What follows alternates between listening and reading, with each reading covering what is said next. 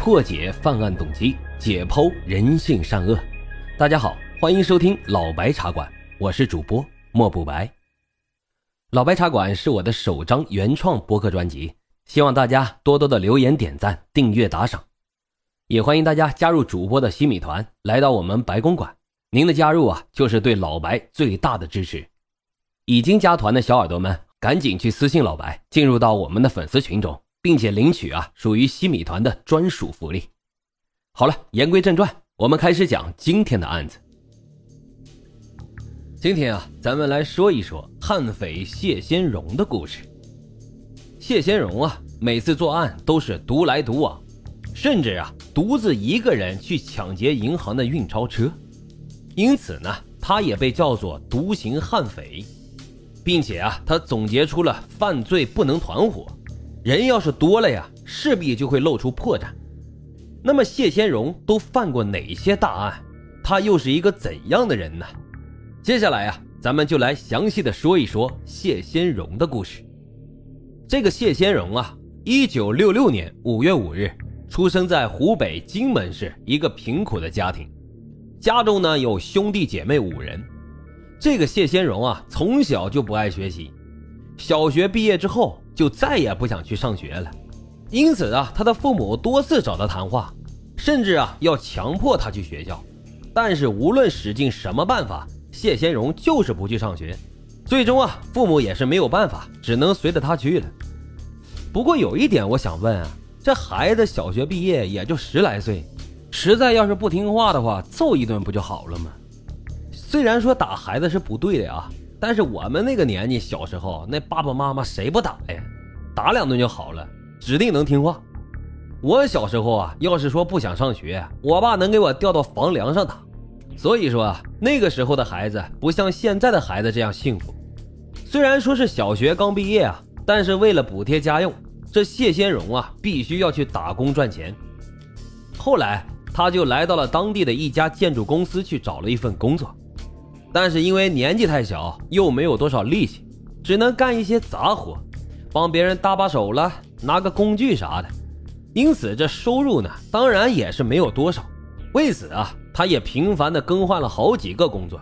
但是每次呢，都是因为他年纪小，没学历，哪一份工作的收入都很微薄。但是因为频繁的换工作啊，这谢先荣啊，结识了不少所谓的朋友。就这样，十四五岁。正值青春期的年龄，加上没人管教，于是这谢先荣就开始经常与这些社会上的小混混混在一起。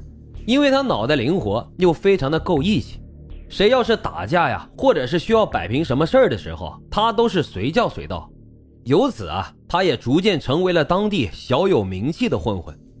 一九八三年，十七岁的谢先荣因为盗窃被警方抓获，被判处了三年有期徒刑。对于这次的判罚，谢先荣非常的不服。他认为自己呀才十七岁，还是未成年，顶多呀应该送到少管所进行管教，不应该坐牢。由此呢，服刑期间，谢先荣就想着越狱逃跑，但是最终啊还是被抓了回来，最后还被加刑了五年。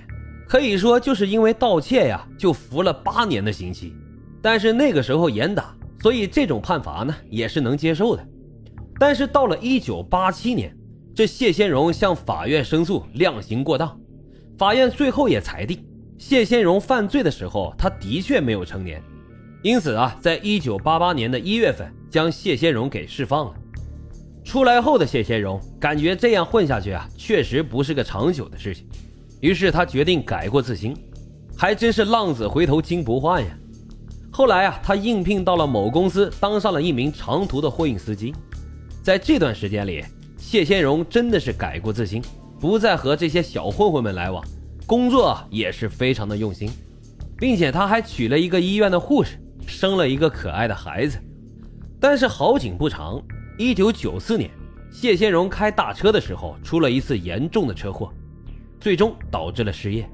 后来啊，谢先荣又在荆门和朋友合开出租车来赚钱，合开呢就是一个开白班，一个开晚班，这样啊车就不闲着。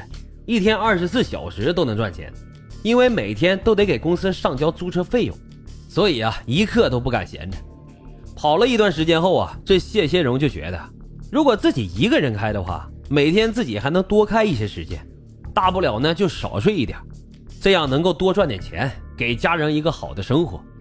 于是，在一九九四年年底，谢先荣在亲友的帮助下购买了轿车，专门用于跑出租。那个时候跑出租车的工作是非常辛苦的，但是好在收入还是不错的。在这段时间里，谢先荣还是很幸福的，收入和家庭都非常的完美。然而，幸运的天平又一次倒在了别处。开了一段时间的出租车后，谢先荣以前的混混朋友黄某找到了他。